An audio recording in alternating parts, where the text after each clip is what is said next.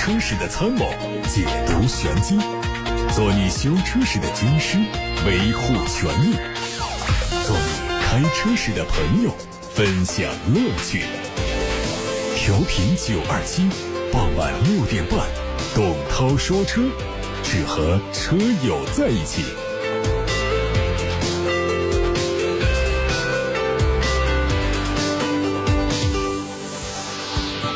欢迎各位把买车选车的问题发送到直播间八六八六六六六六正在开通，还有董涛说车的微信公众号也可以留言。我们先看今天的汽车新闻。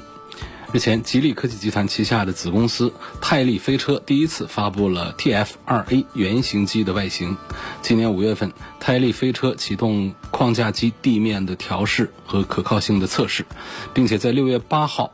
在泰飞利车的杭州基地成功的进行了实验首飞。吉利方面表示，后续将利用框架机开展更多的测试工作，积累实验数据，持续优化，并将成果及时的应用到原型机的设计中。在不久的将来，将会正式推出全尺寸的 TF2A 原型机。这说的是吉利飞行汽车。按照国内成品油调价的规则，新一轮成品油零售。限价调整窗口将于六月二十八号二十四时再次开启，石油市场出现了逆转，减产和市场需求的复苏提振了油价的上涨，让它成功的稳定在了四十美元附近。按照目前的数据，油价可能迎来年内的第一次上涨。广受汽车行业从业者关注的双积分政策迎来了新一轮的更新。工信部联合财政部、商务部、海关总署、国家市场监督管理总局发布公告说，关于修改乘用车企业平均燃料消耗量与新能源汽车积分并行管理办法的决定已经审议通过，将从二零二一年的元月一号起实行。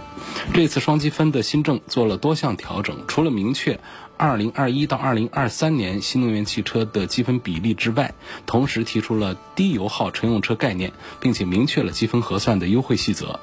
二零二一到二零二三年度生产量按照数量的零点五倍、零点三倍和零点二倍计算，优惠的力度是逐年提高的。这也意味着从明年开始，低油耗汽车将会成为车企积分核算上的宠儿。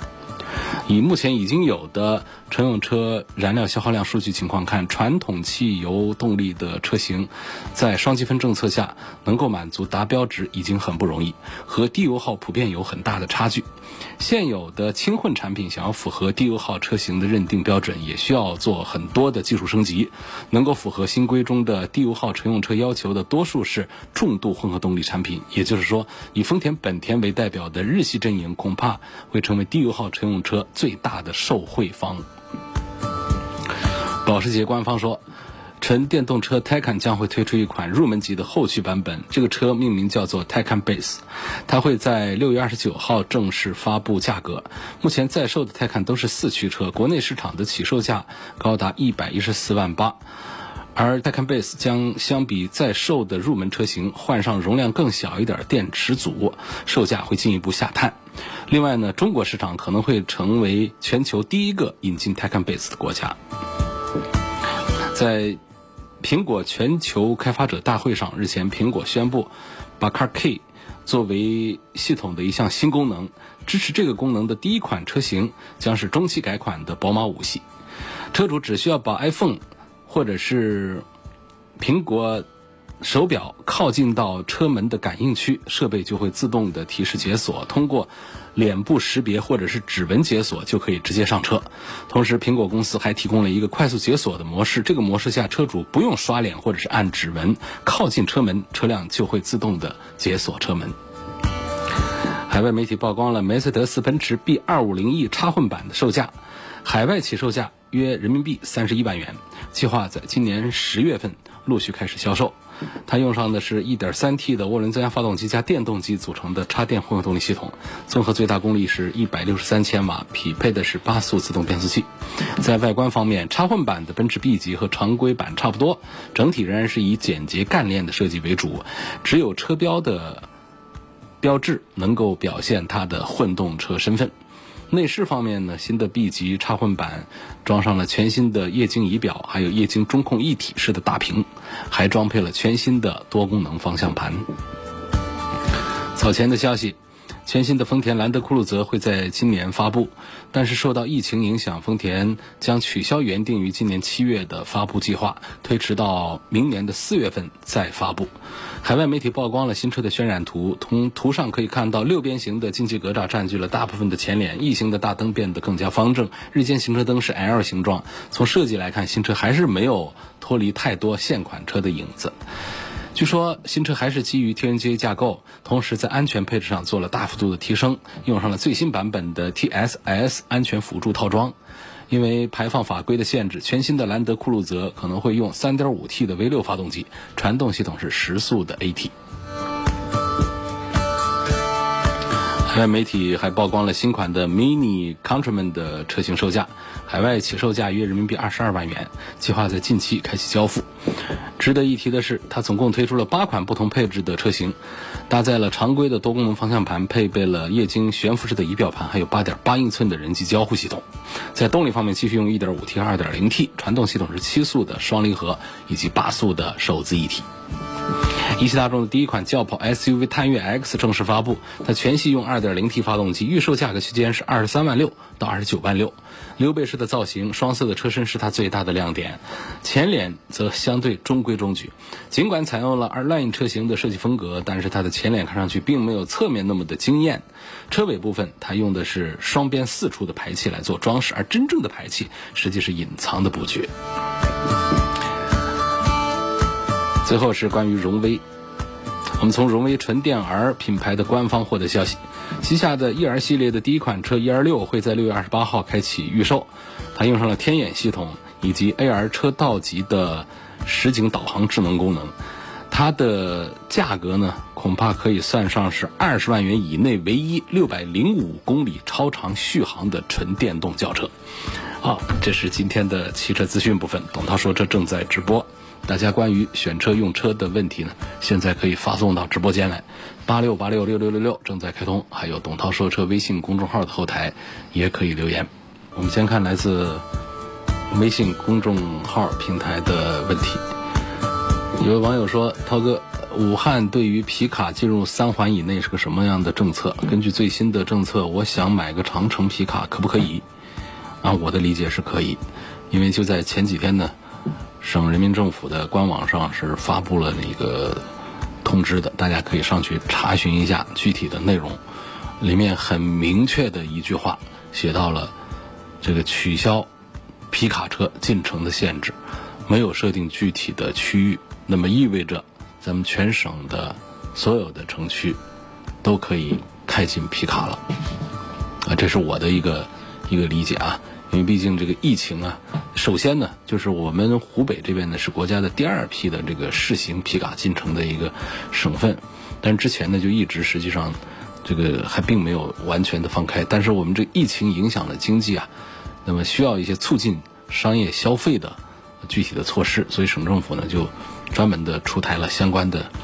这个办法，办法很多，其中啊在这个提振汽车消费这个板块当中。有很重要的、很显著的一条，就是取消皮卡进城的限制。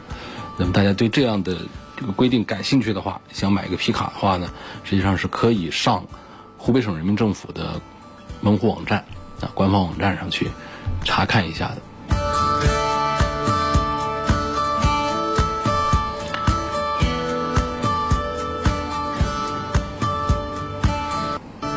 下一个问题说，我姓周，想给二十八岁的媳妇儿买一个上班代步车，预算十五万，问这个卡罗拉、思域、轩逸三选一怎么办？希望从性价比、油耗和质量稳定性、后期保养各方面评价这三个车。这三个车应该就是随便买都可以。我首先讲销量的排序呢，就是轩逸、卡罗拉和思域。我们讲这个性能的排序是思域、卡罗拉和轩逸。然后我们讲这个。呃，性价比的表现来说的话呢，目前还是轩逸排在最高位。轩逸的价格便宜，销量大，车子反正都差不多大小，甚至于说轩逸的空间还更大一点。所以呢，论这个性价比讲的话呢，还是轩逸排在第一。然后卡罗拉和思域的这个性价比呢，这难分上下。呃，他们的这个横向对比呢，难度比较大，因为车的这个取向啊，区别都还是比较大。卡罗拉是更加的。注重那种平民用车比较舒适，思域呢注重的是年轻一点的消费者的呃驾驶习惯，外形上还有驾驶的提速的感觉上都会更加的冲动一些，所以它它的定位要比卡罗拉和轩逸啊要更加的精准，甚至它的消费市场要更加窄一点，是给那些不愿意开啊这种四平八稳的这种轩逸啊和卡罗拉这些。车型的车主们准备的一个车，所以这三个车，我认为呢，就是给太太买一个代步车十五万的话，三个车随便选，应该都没有问题，啊，都不会说是有什么错。下一个问题说，落地二十五万以内啊，从后期保养和性价比方面、舒适性方面说一说，雅阁、凯美瑞、迈腾该怎么选？后期的费用呢，肯定是雅阁、凯美瑞要比迈腾要便宜。然后在性价比上，三个车也是难以分出一个，呃，明显的胜负上下出来。嗯，每一个企业它在给车型定价，以及我们市场上对每一部车的终端售价呢，实际上是有无形的手在调节的。他们会把他们调的尽量的性价比上是均衡的，不会出现，尤其是这些畅销产品，不会出现明显的谁的性价比就比谁。特别的高一些，会出现明显的销量谁比谁高一些，但是不代表谁的销量高或者说谁的价格低，那么谁的性价比就一定会高一些。还有很多其他的因素决定着，有些车虽然说价格并不是相对低的，但是它的性价比仍然是高的；有些车价格也便宜，卖的也多，它不一定说性价比就是大家公认一定是非常好的。所以这三个车呢，也跟刚才那三个车一样的这种关系啊，就是在后期保养在这方面可以说出一个排序，但是在性价比这方面呢是难分上下的。讲舒适性呢，这倒是可以呃这个谈一下。呃，日系车像雅阁的这个舒适性的表现，还是比这个迈腾和凯美瑞要更好一点。还有一个网友。问说我们这个汽车的空调呢，是多久要清洗一次？自己在网上买产品来清洗，效果好不好？马上夏天来了，需不需要提前做一次可视化的蒸发箱的清洗？大概费用是多少钱？大概费用不知道，我也没有做过。那么夏天来了，对空调做一次清洗，不仅仅是我们的。这个家庭空调，我们的汽车空调也是更需要的，因为汽车空调天天在户外，那比家庭空调要更脏一些。那从这个清洁的角度，甚至从卫生的角度，都是有必要来做。网上这种清洁产品是非常多啊，往往就是喷一下，呃，从这个进风呃这个地方喷一下，然后呢循环使用一下空调，这个过程当中就可以对它进行一个清洗。我认为这个效果是可以的。倒不至于说一定要，呃，跑到这个咱们的汽修店里面、美容店里面清洗一下，或者说是拆下来怎么样做一些清洗。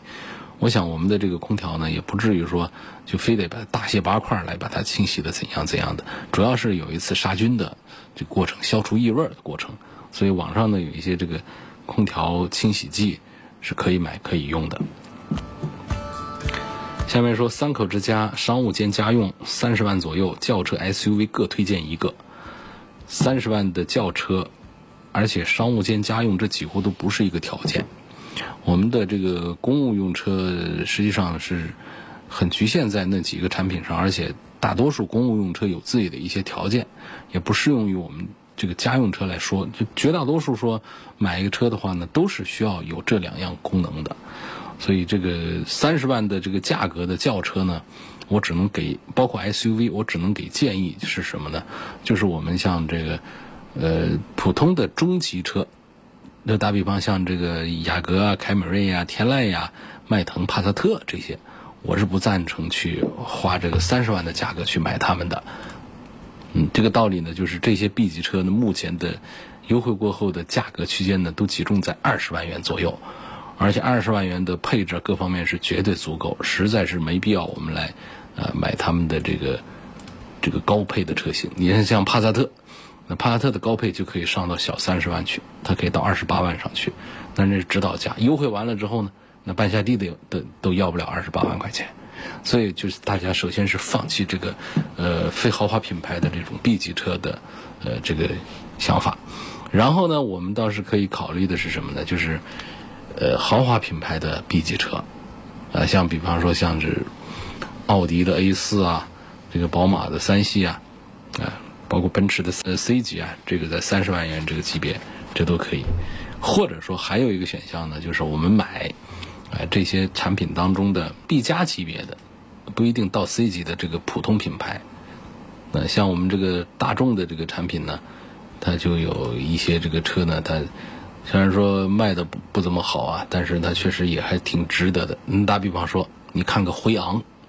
你这辉昂优惠完了就是一个三十万的车，那它高配的到四十多万去，所以这样来说，我们花三十万来买一个这样的非豪华品牌的，它就可以显出性价比来。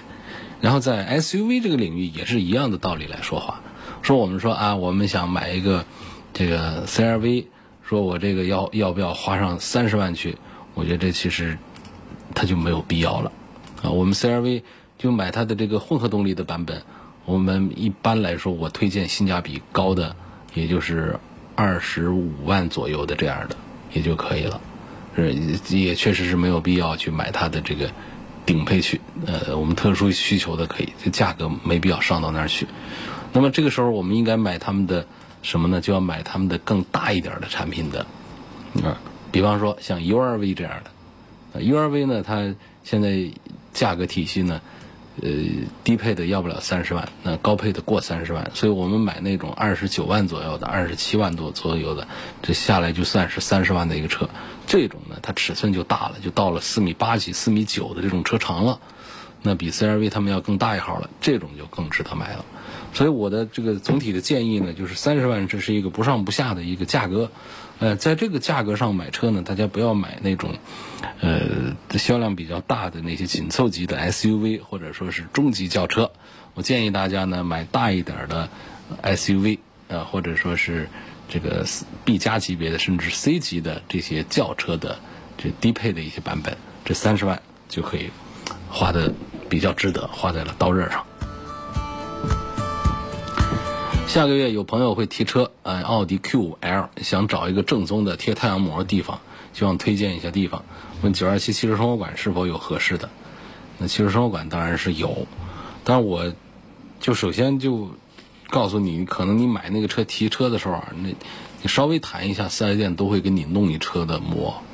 所以这是比较常见的一种情况啊。这倒不是说不帮咱们台里的汽车生活馆做广告。我肯定愿意宣传咱们台里自己办的这个九二七汽车生活馆这个太阳膜，但是呢，我得跟你实话讲，就你朋友去提车的时候，店里一般来说会给你提供这样的配套的服务，啊，收费也并不贵，经常在谈整体车价的时候就给你给打进去了，嗯，所以如果实在没有的话，我推荐你打零二七八六八六六六六六来约咱们九二七汽车生活馆。来为你做这个太阳膜的服务。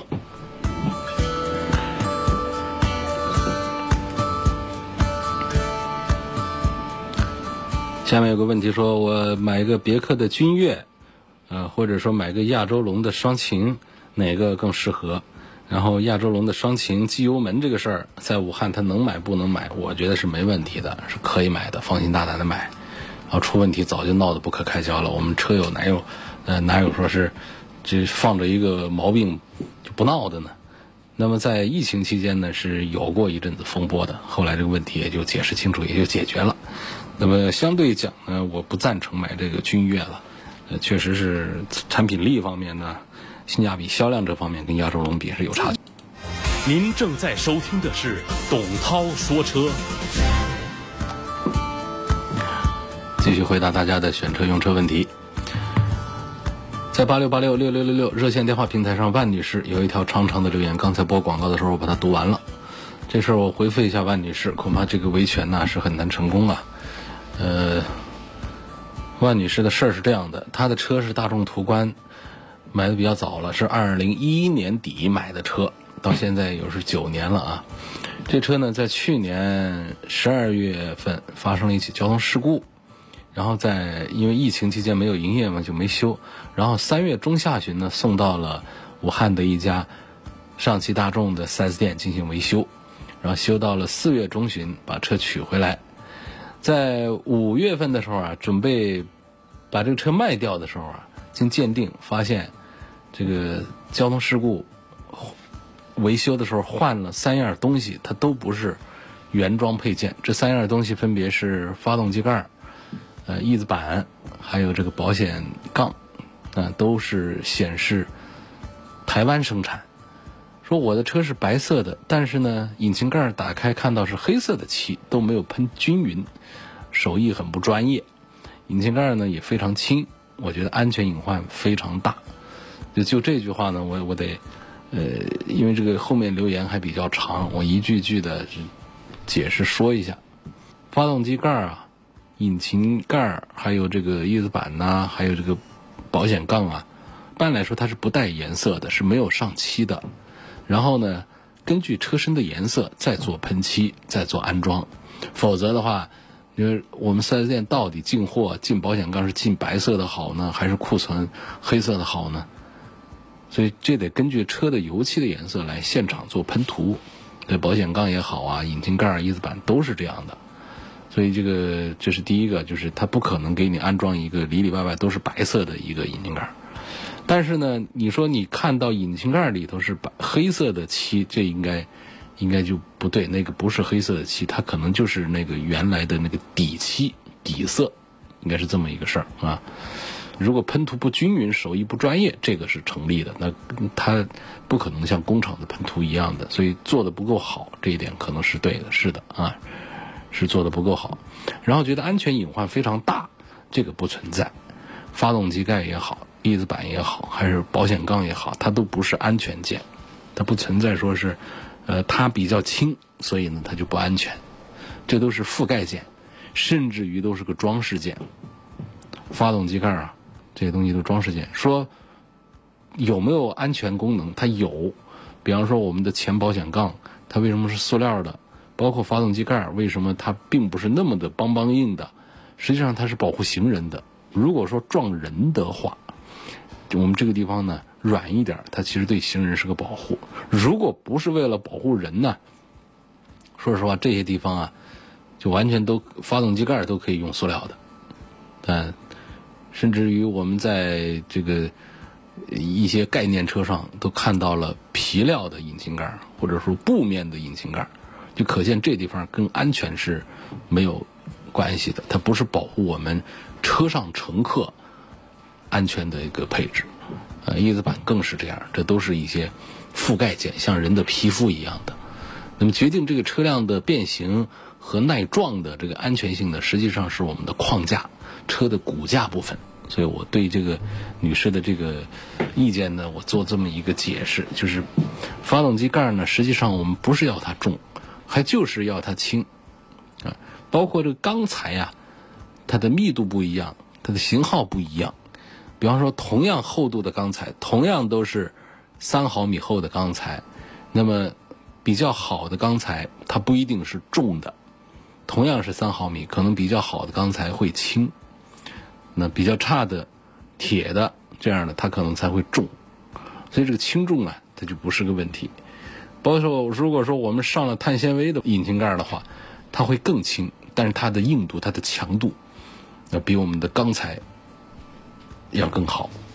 好，这个关于这个喷涂不均匀呐，引擎盖太轻不安全呐，这个话我要我要解释到这儿来。后面是关于价格，他说我当时修车呢，总共花了三万多，这几个配件呢就花了我九千多，但是呢，他们用的外彩件是每个一两千块钱的，呃，你看看这个账啊，就是外采一两千块钱。一两千块钱，三个得六千多块钱，然后他这三个配件在这收了九千多块钱，那就多收了三千块钱，是吧？对于一个花三万块钱那个修车项目来说，这个四 S 店他做这点猫腻啊，恐怕算是手比较轻的了啊！我这实话说。刚才万女士的留言，估计万女士听到我的回复啊，都不太开心，说我这是要维权的事儿，怎么说着说着就好像没权可维了？因为实际上呢，这个。我们大家心里明白，这家店呢挣了你的钱，而且挣的不少。但是呢，从目前你的留言反映的情况看呢，呃，还很难抓住他的把柄。我接着往后念啊，就说到换了三样配件嘛，因为交通事故啊，导致了三样配件的损坏，换了新的。一个是发动机盖，一个是前保险杠啊，再就是翼子板。那么这三样东西呢，花了多少钱呢？在报价单上，呃，有显示，就是每一个价值一两千块钱，啊，每一个价值是一两千块钱。但是呢，这位万女士了解到的情况呢，这几样东西应该是要九千多块钱。那三样东西一两千块钱，是不是就三样东西就是六千块钱左右？他了解这三个配件呢，应该是九千多，是不是这样的意思？所以他说这个结算单上是有显示的，只是当时我因为太信任他们没有注意。你看，所以这一点也就很重要了。他的我们说一个商家呀，欺骗消费者呢，往往就是名实不符，单子上呢做虚假的表述。你看他这个单子上，他如果做的是真实的表述，只是我们当时没有注意，不管是出于信任还是没有经验还是马虎了，总之呢，他单子上是有的。我们接收这样的单子，签收这样的这个维修，那恐怕就是对于这个价格的一种认定。我们后期再说，这是我忽略了、没注意，或者这不是我的真实意思的表达，它是需要其他的证据。来证明的，来推翻当时的这个认定的，这个麻烦就大啊。好，接着往下说，关于这个产品的这个质量呢，说单上显示的是质量相当配件，你看他也没说我这就是原厂件呢，他在单子上注明了质量相当配件啊，所以这些关键点其实都是对店方有利，或者换句话说，就是对我们万女士维权不利的。再后来，万万女士接着说：“我跟店里的工作人员多次沟通这件事儿，店里的人员说，原装配件和这个配件的质量相当，能在市面上流通，就证明可以用，可以开，可以凑合着开，对安全没有影响。这话你也挑不出他毛病来啊，它确实是可以正常的用，因为它们不属于安全配置，也不会带来什么安全的隐患。”万女士接着说：“我咨询。”上汽大众总部打电话，对方也没有诚意解决这件事儿。后来我在多个平台上投诉之后，上周有个业务员跟我联系，说本来我的车也想卖嘛，就愿意花四万块钱买下来。万女士说：“我觉得不合理，我认为他们在欺诈和羞辱我。我希望节目组可以曝光这家店。”万女士，恐怕通过你反映的这个情况呢，我觉得这个在一场交通事故导致的大修当中，你被黑的钱还不算多的。我们还有更多的消费者倒了霉的，而且最关键在于呢，这个维修工单对于你的维权是不利的。上面写的很清楚，价格写的很清楚是质量相当配件。那么这样的话呢，他没有证据来证实这个店里啊是有欺诈行为的，他一切都是明码标价，表述在外的，很清晰的。还有呢，这不属于安全的问题，也不用有什么这个多的担心。所以我只能是给万女士劝说到这儿了啊。